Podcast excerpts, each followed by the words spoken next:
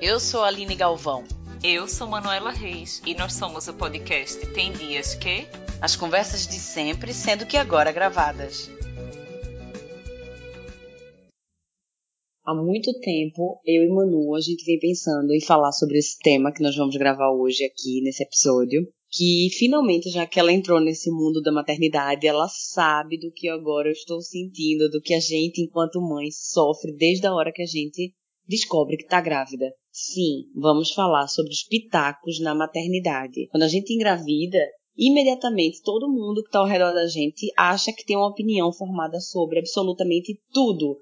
Gravidez, amamentação, introdução alimentar, quanto tempo vai ficar de licença maternidade, enfim. Todo mundo tem alguma opinião formada sobre como devemos agir com os nossos filhos. E a gente decidiu hoje, eu e Manu, unir forças, nós duas, não é, Manu?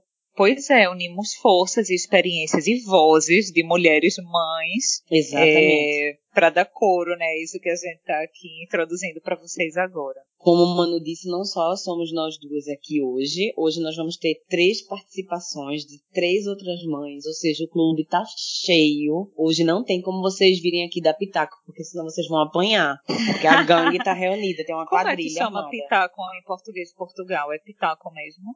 Não sei se é pitaco, comparações, julgamentos. Talvez eles usem algum sinônimo mais que seja expandido para qualquer outra coisa, entendeu? Tipo, é, não sei qual é a palavra que eles usam. Sinceramente, não sei. Tá bem, mas sigamos ainda assim. Acho que esse momento os nossos leitores portugueses já entenderam. Acho que sim. É sobre Acho que opiniões que... não são exatamente requisitadas, mas que chegam. Quando você é mãe, quando você está grávida, elas chegam. Você não precisa pedir, elas simplesmente aparecem, acontecem.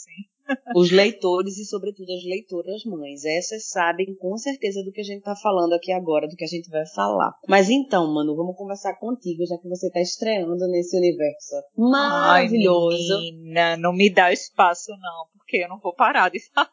Eu quero que você use aqui esse, esse episódio como um divã agora. Porque você vai falar o que é que mais. Você tá com quanto tempo, primeiro? Eu Vai. tô entrando no sétimo mês agora. Pois é, Estamos sétimo aí. mês, ainda tem É. mais dois meses aí de luta, de coisas que você vai. Dois meses e meio de, de rolê ainda que vem pela frente. Sim. E o que é que até agora, assim, das coisas, provavelmente já aconteceram várias. Eu, eu suponho que já muita coisa aconteceu aí, que você deve ter se incomodado, dos pitacos, das coisas que as pessoas acham que deva ser o certo pra você, né? É, e o que é que foi dessas coisas todas assim? O que mais te irritou, o que incomodou, ou feriu, né? Porque não necessariamente só é o incômodo, às vezes machuca também, né? Não, assim, antes de tudo, preciso dizer, todo mundo aqui sabe, né, que eu moro aqui na França e pronto, diversos aspectos da maternidade, assim, são completamente diferentes com relação ao Brasil. Ao longo do programa vocês vão perceber isso, a gente vai tocar nesses assuntos. É, assim, na família mesmo de Marco, eu, graças a Deus, não tive nenhum problema de gente que entrou demais, de gente que, que não, nada, nem com relação à roupa, nada. É, Mas ainda também- na gravidez. Ah. Deixa eu só dar um parênteses, mas também tu és. É preciso também contar pra todo mundo aqui. A gente tá conversando sobre isso. Eu te conheço bem, mas nem todo mundo te conhece com essa riqueza de, de detalhes como eu, né? E Manu é uma pessoa. verdade. Manu é uma pessoa que sabe muito bem afastar o outro, né? Então ela tem isso diferente assim de mim. Ela consegue Eu fiquei dar com o- medo de mim agora. Não, mas assim, Não, realmente, é eu sei que dar afastar no um freio de- ali, né? Tipo, É, é ela sabe dar é... freio, ela Sim, sabe ter o sim. tempo dela, ter o espaço dela. Ela Sim, consegue dizer não com a maior facilidade do que eu, por exemplo. Sim, eu tenho muita dificuldade.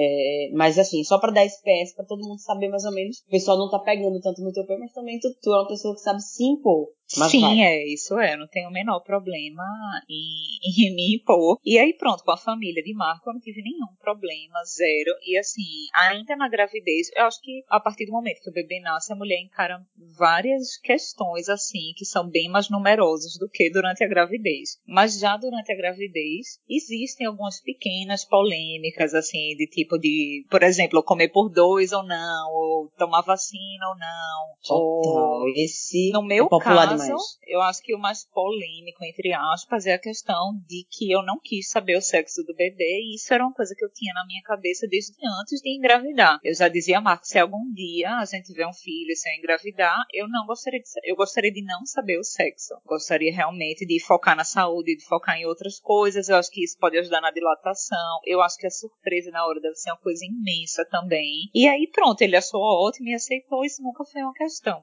Mas muita gente, assim, no meu trabalho, por exemplo, tu é doida. Hoje em dia, qualquer loja que você chega, você precisa saber. É, você precisa saber, tipo, tu não vai conseguir chegar em nenhuma loja aqui em Ossi, tipo, dizer, não sei o sexo, que roupa eu compro. Não é assim que funciona. E são pessoas que são mães, que são mães, que foram mães há pouco tempo e que me davam essa recomendação de cara. Pronto, eu acho que essa foi a minha primeira grande polêmica, assim, essa questão de não querer saber o sexo do bebê. E outra também que muita mulher passa, né, a gente vai ter aqui um exemplo disso, é a questão do de parto, né? Parto normal, de parto de cesariana. Sim. É, que aí no meu caso, eu também não passei por nenhum pitaco assim, mas a única pessoa que ficou assim um pouco relutante foi a minha mãe, por incrível que pareça, porque eu falei assim, não, parto é normal, né? Com certeza. E ainda nem tinha começado a ler mesmo, nem existe o documentário que tu me indicou, o Renascimento do Parto, nada. Mas eu já tinha essa, já tendia para dizer isso, assim, não, parto normal. Por conta da minha realidade aqui, de tipo, eu não tenho nenhum familiar por perto, não Sim. sei se minha mãe vai conseguir vir e tudo, então gostaria de estar tá recuperada o quanto antes, para estar, tá, assim, já livre para outras demandas, né, desse momento. E aí ela falou logo, mas normal, minha filha, meu Deus do céu, mas assim, a cesariana é tão tranquila, a recuperação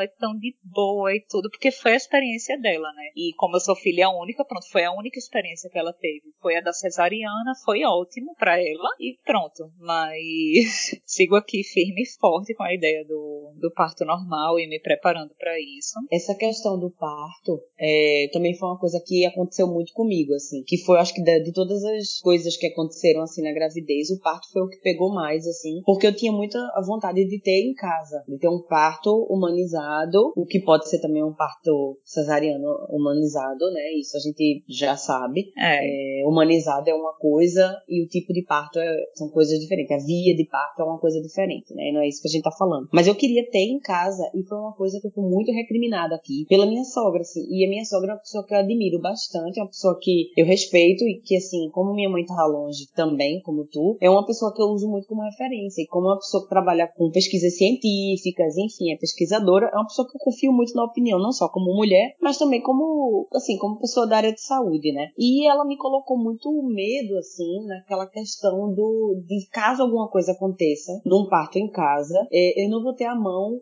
coisas que podem é, salvar a minha vida ou a vida do bebê ou alguma coisa que possa acontecer, de ficar sem oxigenação, sei lá, qualquer coisa desse tipo, qualquer coisa que saia do, do roteiro. E eu me senti muito culpada, terminei abrindo mão disso, assim, sabe? E é uma coisa assim que eu me arrependo por não ter enfrentado mais, de eu não ter explorado Relutado, né, contra isso. Exato. E também pelo fato que colaborou bastante o fato de na época que eu tava para ter Vicente, assim, para ter o bebê, eu já tava mudando de casa. Eu tava saindo de uma casa, tínhamos alugado outra e íamos ficar na casa dela. Então, assim, o fato da gente não estar tá na nossa própria casa, tá nesse, nessa mudança, também colaborou, obviamente, para eu não ter ter o parto em casa. Mas esses foram os pitacos que realmente pegaram, assim. Essa, mas... eu queria até comentar que essa foi a mesma recomendação que a minha ginecologista que deu. Quando a princípio eu disse assim, eu quero parto normal, mas se possível eu quero em casa. E ela falou a mesma coisa, olha, como é primeiro filho, você não é daqui, você não tem os parentes tudo para criar um ambiente que realmente você sinta em casa. Eu recomendo que você faça no hospital. Se você tiver um segundo filho, que você já vai estar mais tempo morando aqui e tal, aí a gente pode conversar conversar sobre isso, mas pro primeiro, se possível, vá pro hospital. E aí eu achei que para mim era a melhor opção, realmente. Eu não entendi essa parte do você não tá muito tempo aqui. Isso aí eu não,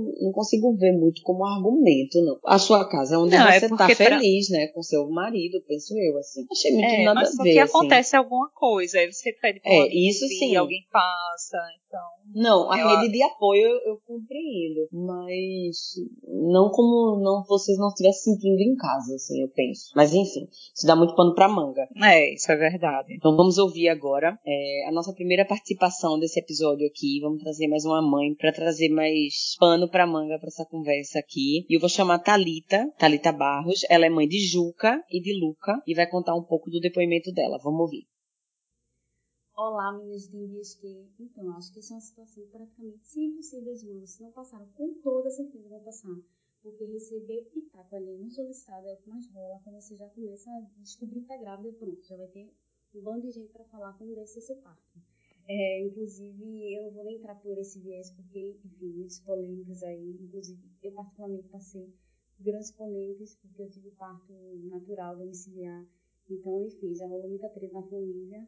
E no pós, né, meus amores, tem tudo. Tem a questão da mamada, porque se da peita, essa criança já tá grande, já tem que comer e tudo mais.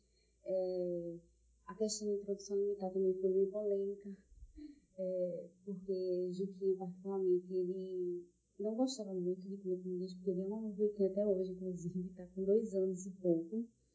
E sempre rola esses, esses comentários, né? Eu confesso que no início tinha bastante dificuldade, porque enfim, você se sente muito segura, você está muito certo do que está fazendo, embora eu estudasse bastante, meu marido, a gente estudou vários temas sobre a maternidade antes mesmo de engravidar, e a gente já tinha entrado em consciência com várias situações, por exemplo, seria introdução alimentar, questão da amamentação prolongada e tudo mais, então a gente estava firme e unido com informação, e mesmo assim, por receber vários pitacos da família, é, muitas vezes não valor. Tipo assim, é, por exemplo, a introdução alimentar de dia foi bem complicada, mas eu sempre soube que tipo, eu ia fazer de uma forma livre, leve e não ia forçar, porque é, minha experiência como filha é que minha mãe forçava e eu odiava isso. E é, tipo, até hoje em dia eu tenho problema com feijão. Então, por ter esse meu trauma, eu disse, não vou forçar, né? Então vai ser uma coisa bem natural. Só que aí, com seis meses, a gente começou a introdução alimentar. E ele foi comendo muito pouco, quase nada, e ficava agarrando o peito. E aí a família fazendo aquela pressão, aquela pressão, até chegou um ponto que eu tava tão nervosa, tão estressada com tudo, achando que realmente tinha algum problema. Mas no fundo eu sabia que não tinha nenhum problema, tinha levado especialista e tudo mais. E eu acabei teve um, alguns dias, assim, vou dizer que foi um período, porque foram há poucos dias que eu fiquei nessa pressão, nessa pilha, e queria que comer, se forçava, aí ele chorava, e o marido brigava porque dizia que tinha combinado que não ia ser daquele jeito. E tudo por conta da questão do, da influência dos outros sobre mim. Então, esse foi o único ponto, assim, que realmente é, eu fiquei abalada, que me tirou do juízo. E eu meio que me arrependi, né? Tanto que depois eu disse, quer saber, ele vai comer quando quiser. Se ele quiser mamar até dois anos, ele vai mamar. E aí, quando eu realmente desapeguei dessa pressão que os outros estavam colocando sobre mim, o negócio fluiu. Então, é, aos pouquinhos ele foi começando de fato a comer, tanto que hoje ele come tudo. Ele teve um pequeno retrocesso agora por conta do novo baby, né, irmãozinho dele que chegou.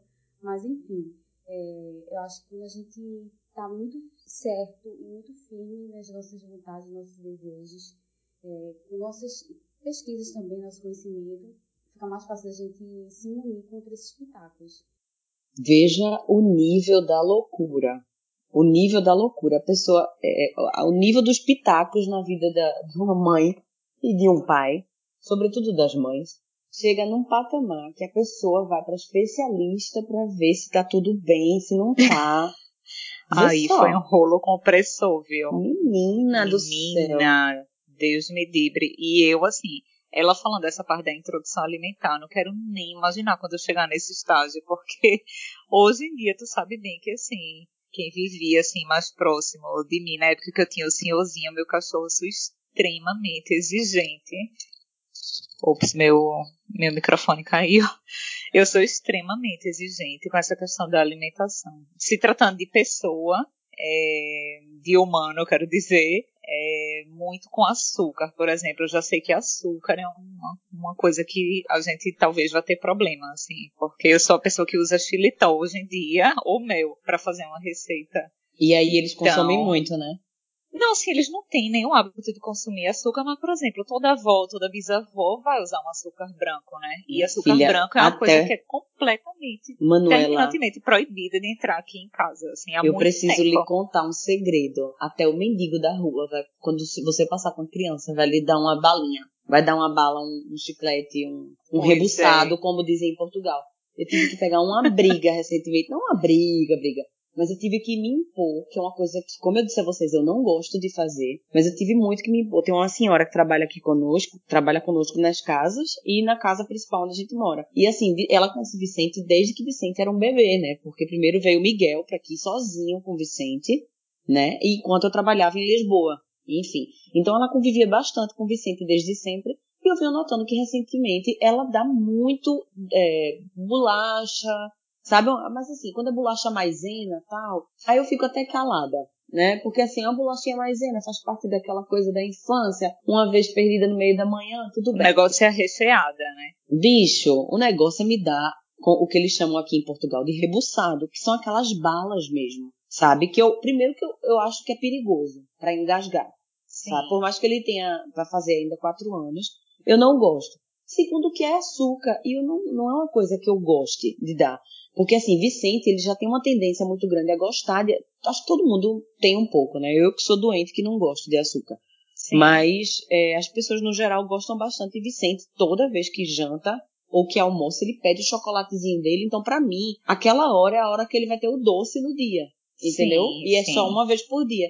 Então, quando eu vejo que tava numa rotina de ficar dando chocolate, rebuçado, é, chiclete, sei lá, chiclete ainda não, Não, tem essa ousadia. do controle, né? Aí eu tive que dizer, olha, dona Manuela, já respondo o nome dela, por acaso é dona Manuela.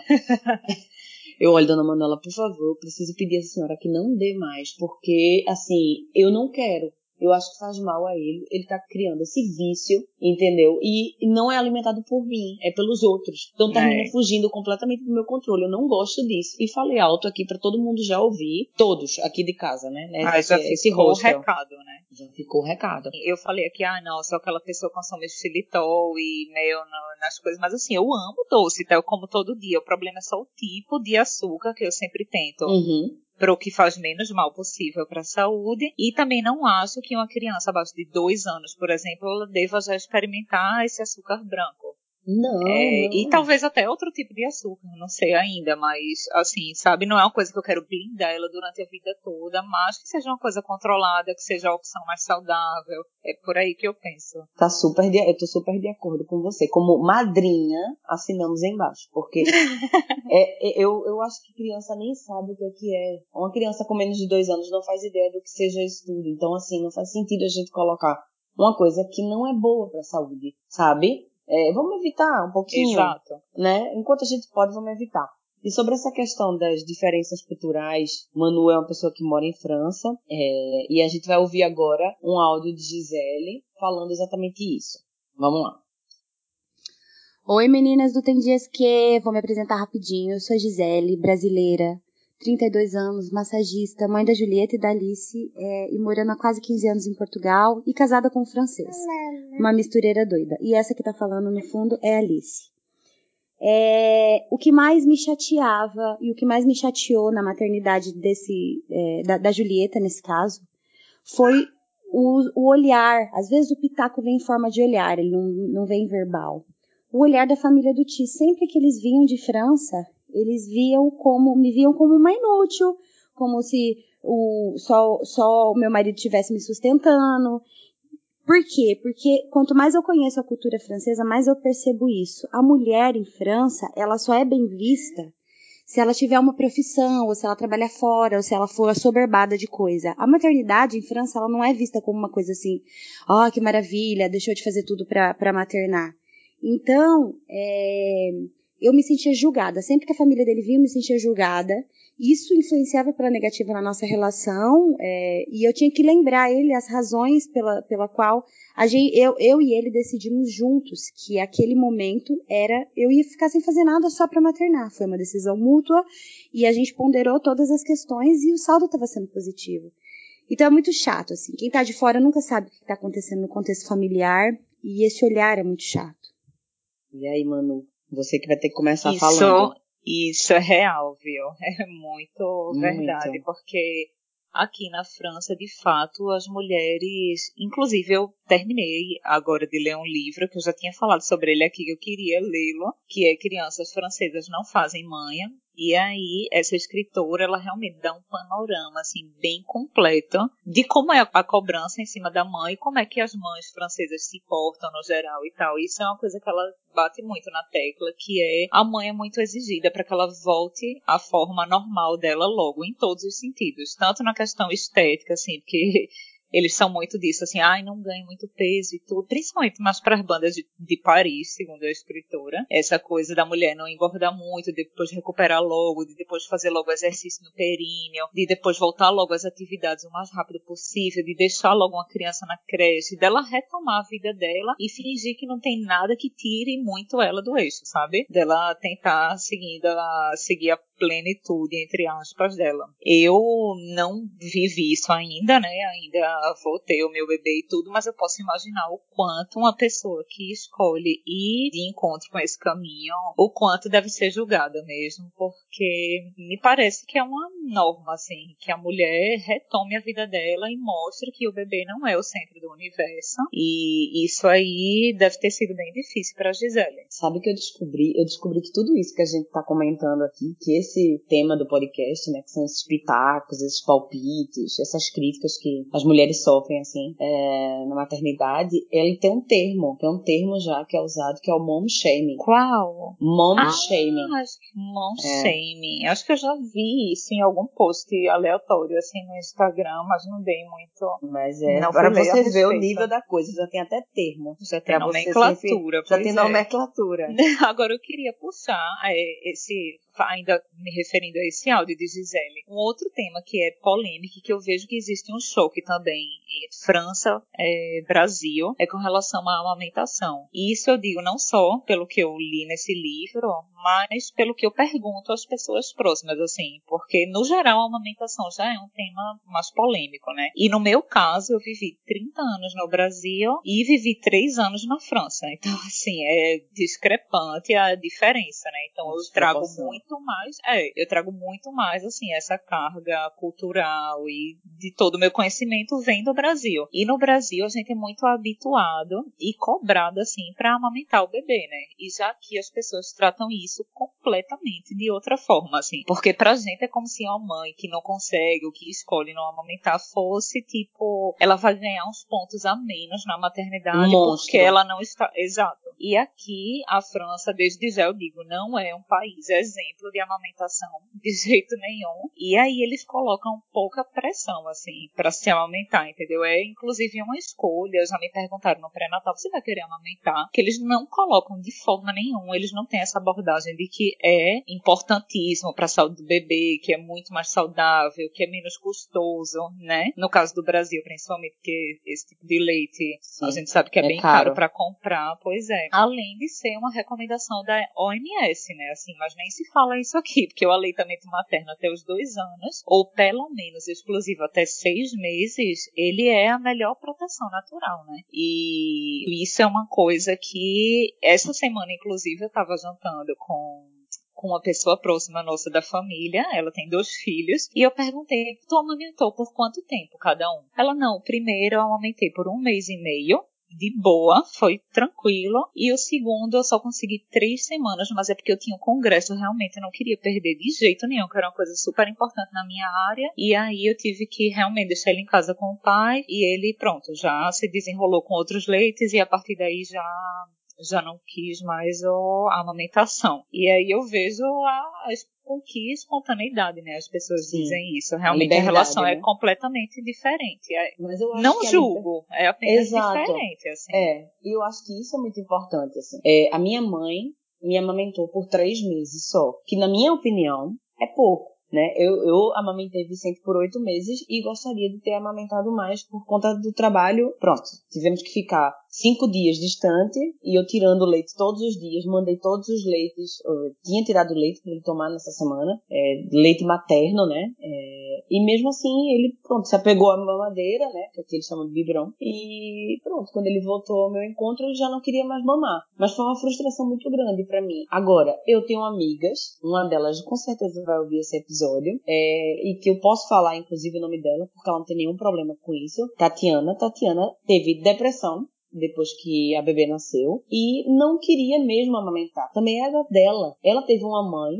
É uma escolha, sim. Teve uma mãe que também fez isso, que não quis amamentar, que não tinha esse tipo de hábito, que não achava que era importante. Ela também tinha essa filosofia e pronto, e, e é uma excelente mãe. É uma mãe maravilhosa para a filha dela.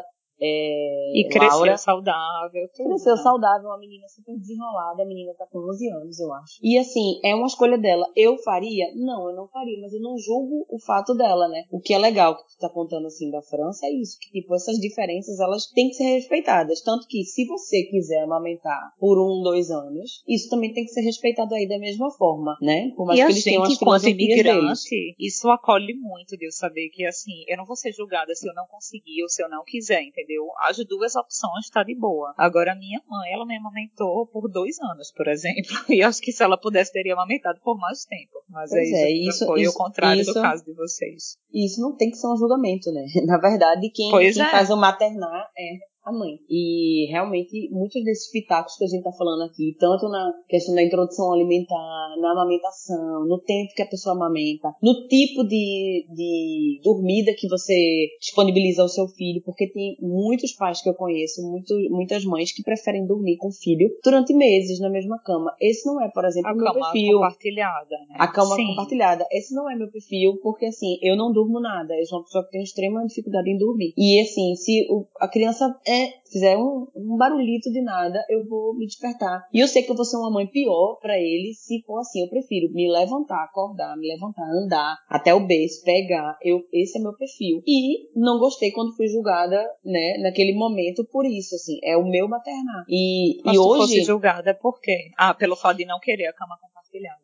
Não só não queria cama compartilhada, eu fiquei, na verdade, no mesmo quarto que com o Vicente, assim, dormindo com ele. É, ele na. que a gente chama no Brasil de Moisés, né? Aqui eles chamam de alcofa. Sei. E eu tinha uma alcofa do lado da cama durante o primeiro mês. A partir do segundo mês, ele já tinha dois meses e meio, mais ou menos. É, a gente já estava na casa nova, ele tinha o um quartinho dele com o berço dele. Eu botei ele pra para dormir à tarde, assim, no berço dele, para ver se ele curtia. Ele dormiu quatro horas seguidas. Eu digo, oba, vamos para o seu bercinho. Porque para mim, o sono era muito importante, porque assim, eu ficava muito tempo sozinha com ele. Eu ficava o dia todo. Então, para mim, era muito importante ter, assim, três, quatro horas seguidas de sono, pelo menos. Senão, não ia aguentar. E sempre foi uma questão muito grande para mim o sono. É uma questão e como até é que hoje. vocês faziam? Por exemplo, quando ele era bebê, a partir de que mês, a partir de que momento ele começou a dormir a noite toda? E vocês adotaram algum método para que Não, ele dormisse? Ele, ele, dormia a noite toda, sendo que ele acordava, obviamente, para mamar. Então, o que é que eu fazia? Eu esperava, assim, à noite, eu amamentava ele 11 horas, assim, amamentava e eu já ia, é, eu colocava ele para dormir e eu já ia dormir também. E aí, quando dava umas 3 horas da manhã, 3 e meia da manhã, às vezes até 4, ele acordava, eu dava é, o peito para ele, ele mamava, eu colocava de novo ele lá, obviamente colocava o menino para rotar, né? É, colocava ele de novo no berço e voltava para dormir. Ele só acordava seis, sete horas da manhã. Então era a noite toda, sendo que só com aquela pausa ali da, da mamada. Eu preferia me levantar Sei. e ir pro cadeirão lá na sala que eu tinha de amamentação. Sim. Eu preferia essa rotina, para mim funcionava melhor do que outra. Por isso que essa questão dos pitacos, elas são muito, eles são muito perigosos. E é tão perigoso que a gente termina sem perceber quem tá de fato dando uma opinião que vale a pena seguir. Porque se perde no Total. meio de tanta porcaria, assim, sabe? De tanto julgamento. Aqui mesmo, essa questão do sono é, é uma coisa que é bem polêmica com relação a, no caso, essa escritora do livro que eu falei para vocês, que é Pamela Druckerman, ela é americana, né, norte-americana, ela é dos Estados Unidos, e aí pronto, ela vem morar com o marido aqui na França e os filhos nascem aqui. E aí um dos choques também, assim, no início logo da maternidade dela, é essa questão do sono, porque aqui para os franceses franceses eles, eles têm muito essa coisa, assim, da ordem. Não só pro sono, para outras coisas também. Mas nessa questão do sono, assim, para eles, tipo, ensinar um bebê pequenininho a dormir não é, tipo, uma estratégia para que o pai preguiçoso fique de boa na cama ali, sem fazer nada, ou enfim, para que ele esteja relaxado. Só que para eles vem como uma lição mesmo de para o bebê ser autossuficiente, para ter confiança em si mesmo. Então, como eles têm a, eles pensam dessa forma, então eles usam muito o método de deixar a criança chorar durante, sei lá, eles estipulam dois, cinco dias, de dizer não, hoje é, eu alimentei ele, ele não tem nada que ele possa estar precisando, então ele vai acordar, Isso é vai é chorar polêmico, e vai voltar né? a dormir. É bastante polêmico hoje em dia a gente vê muita gente falando justamente o contrário, né, da importância do acolhimento quando o bebê é. precisa, mas eles no geral não veem dessa forma e mesmo em outras situações, quando é bebê, eles têm o hábito mais de deixar a criança dormir e tudo e aí, segundo essa escritora, é bem comum que com três, quatro meses o bebê já durma a noite inteira, porque ele eh, cria-se esse hábito nele. Agora tudo de uma forma assim muito conversada. Eles também têm o hábito de explicar tudo pro bebê, por mais que ele tenha dois, três meses, eles têm o hábito de dizer, olha,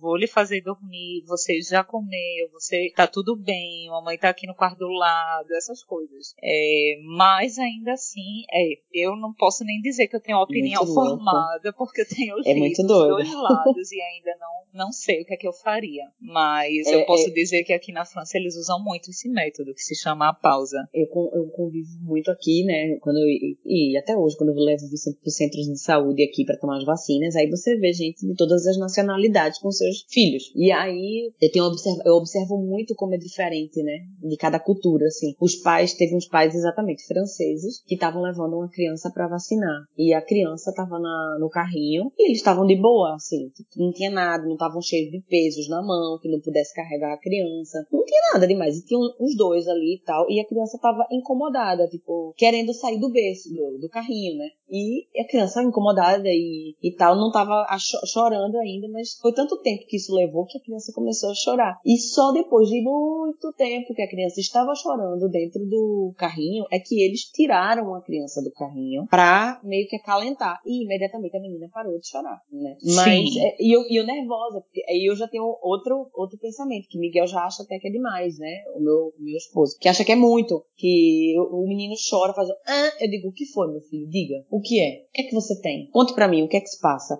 E tal. Eu Isso já iria um pouco de encontro com, com os métodos que eles usam aqui. Assim, Totalmente. pelo que eu vejo. Porque eu até vi uma parte assim que me chamou a atenção no livro, que era justamente assim, que eles dizem que qualquer criança saudável é capaz de não chorar, nem fazer birra, nem desmoronar, depois de ouvir um não, e que assim, você não deve dar muito ouvido quando, quando uma criança faz alguma manha ou nenhuma careta, alguma coisa, mas ao mesmo tempo é muito complicado, porque é uma forma de comunicação, né? Era isso que eu ia dizer agora. Tipo, Então, a filosofia é. deles é essa, mas a, a nossa tá mais pendente pra É. aquilo que eu acho que é ele saber que eu o ouço, que eu o observo, que eu estou ele atenta tem a ele, que ele também, tem pois voz. é. Exato, que ele é É. um ser ativo. E pra mim é muito mais importante que meu filho conte-me tudo, que ele queira se expressar pra mim, que ele não tenha vergonha, nem medo, nem receio, e que a nossa, e nossa conexão entre seja vocês, aberta. Pois Exato. é. Então, pra mim, isso vale mais. Então, eu acho que a balança é sempre assim. O que é que pra você é mais importante? Pra mim é que meu filho seja uma pessoa amorosa, carinhosa, que saiba que eu tô ali, é, que eu tô com ele, sabe? Que eu sou a parceira dele, que eu sou a brother dele e pronto. Mas enfim, vamos ouvir a nossa última, nossa última participação, Manu. Vamos, Vamos. vamos, lá. Vamos ouvir agora a Raquel Miranda, gente. Olá meninas do Tem Dias Que, eu sou Raquel Miranda, comunicóloga, educadora perinatal e consultora de amamentação. Eu e meu companheiro optamos também por não saber o sexo do nosso bebê quando a gente engravidou. Minha mãe fez isso comigo também, lá na década de 80. É, achei muito legal, ela tinha a opção de saber, mas ela optou por não saber. E eu resolvi seguir ela adicionada a tudo que a gente está vivendo hoje, né? Tudo que a gente tem a oportunidade de aprender sobre sexo, sobre gênero, sobre tudo isso aí que tá em pauta, né? Foi uma experiência muito legal. Eu acho que tudo na vida é uma oportunidade pra gente aprender e gestar uma vida, parir, cuidar uma oportunidade imensa da gente mudar várias coisinhas na nossa cabeça. Então, assim, eu não vou mentir que a gente ficou curioso, eu não vou mentir que tinha dia- dias que eu acordava e falava: chega, eu vou fazer a ultrassom agora, eu quero saber quem tá aqui dentro, eu quero chamar pelo nome. E o meu companheiro que segurava falava, não, agora vamos até o fim, vamos até o fim. Então foram 40 semanas e 5 dias sem saber quem era, mas quando ela nasceu foi muito legal receber essa notícia direto do meu companheiro, né? Ele falou: "É a Olivia, é a Olivia que tá aqui". Foi muito emocionante.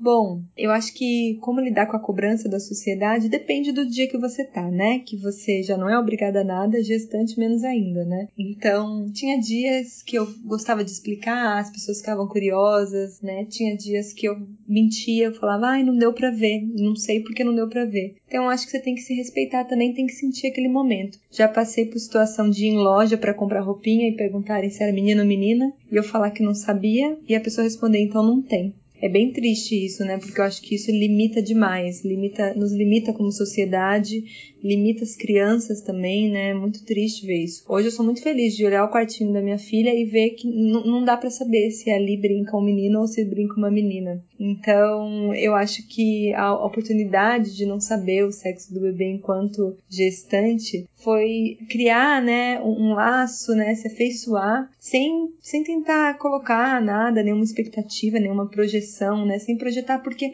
assim que nascer, você já vai projetar a vida toda, né? Então, pô, pelo menos essas 40 semanas que eu tive controle, eu consegui não me projetar. Mas é isso, assim, acho que é uma oportunidade de todo mundo aprender, a família inteira aprendeu, a família inteira se questionou. Hoje ele tem, eles têm um olhar muito treinado sobre brinquedo de menino, brinquedo de menina, roupa de menino, roupa de menina. A gente vê que as roupas de meninas limitam muito elas, né? Então a minha filha, às vezes, quando ela tá de vestido, ela não consegue engatinhar então começa desde cedo isso, né? É uma coisa que incomoda a gente, cutuca a gente, mas eu acho que não há crescimento sem incômodo. Então, isso é muito bom, recomendo para todo mundo passar por essa experiência. Muito obrigada por me convidar por essa participação, admiro muito vocês. Um beijo no coração. Que querida, gente. Ela é um amor. E a coincidência, depois a gente, a gente ficou um chocada, beijo, Raquel. porque assim, eu falei para ela, né, inclusive, Raquel, eu tô grávida e eu optei desde o início, desde sempre, de não saber o sexo dela. Minha gente, eu fiz, não, mas minha mãe tinha feito isso comigo. Ela, ai, minha mãe também tinha feito isso comigo. Eu fiz, pois é, lá em 1987. Ela, eu também em 1987. Eu, não, só basta ser o mesmo hospital, né? Não, mas irmãs, irmãs, de repente vocês descobrem. Ruth Mas, assim, é uma, uma grande oportunidade, como ela disse, de, de fato, de crescer, de, de a gente aprender como é. De a gente Quando- ver, na verdade, como é pequeno é- esse negócio de menino e menina, essa coisa que ela disse do quarto da filha dela, né? Tem carrinha, tem bola, tem boneca, tem de tudo. E Então, esse, esse negócio do gênero eu até passei essa semana, né? Desculpa até atrapalhar, mano. Essa semana eu tava brincando porque Vicente me viu nua e viu. Ficou meio admirado, assim. Fazia tempo também que ele não me via nua por causa do frio danado que tá aqui. Então me trocando.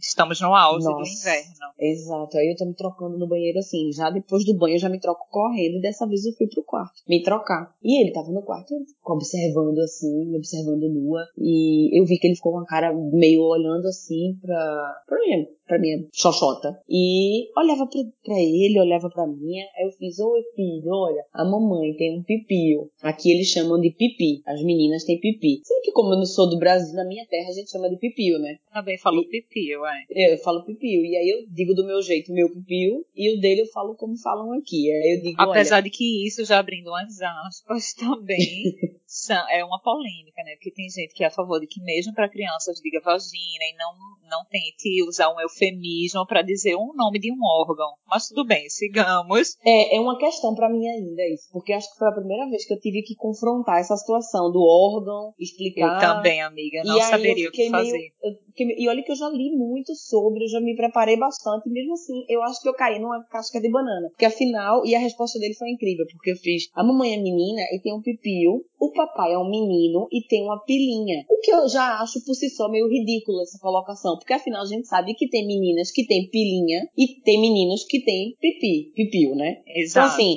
é uma coisa que isso é real, é possível. E mesmo assim, eu me deixei cair nessa merda de gênero. Mas tudo bem, aí eu fiz. A mamãe é uma menina, o papai é um menino e o Vicente é um me. Aí ele, mecânico. Ele disse que era mecânico. Então pronto, filho, é isso mesmo, porque tá tudo certo. Sua mãe Esse que é é uma meu otária. ele é mecânico, é o que forte. Ele é mecânico, brother. E a, outra questão que ela fala muito das coisas de gênero é isso. Tipo, eu quando fui comprar agora recentemente, a gente precisava comprar um sapato pra ele, que sapato é que nem água, vai, vai rápido. A gente foi comprar um sapato, não tinha mais sapato que eu gostasse, nem que Miguel gostasse, assim, que achasse bacana e tal. Na parte de sessão masculina, eu, imediatamente Miguel mesmo fez. Eu vou ali olhar na, na parte feminina, sabe? Tipo, se eu gostar de algum, não importa. Sim. Tipo, de abrir isso, sabe? E que a gente vê que ainda é uma questão para muita gente. Aqui em Portugal isso é uma questão muito forte ainda, essa questão de gênero. A gente vê isso até pelos brinquedos que Vicente ganha e brin os brinquedos que dão a prima dele quase da mesma idade, sabe? E que pronto, para mim eu sempre eu sempre me tento me impor, me colocar nesse sentido e pronto.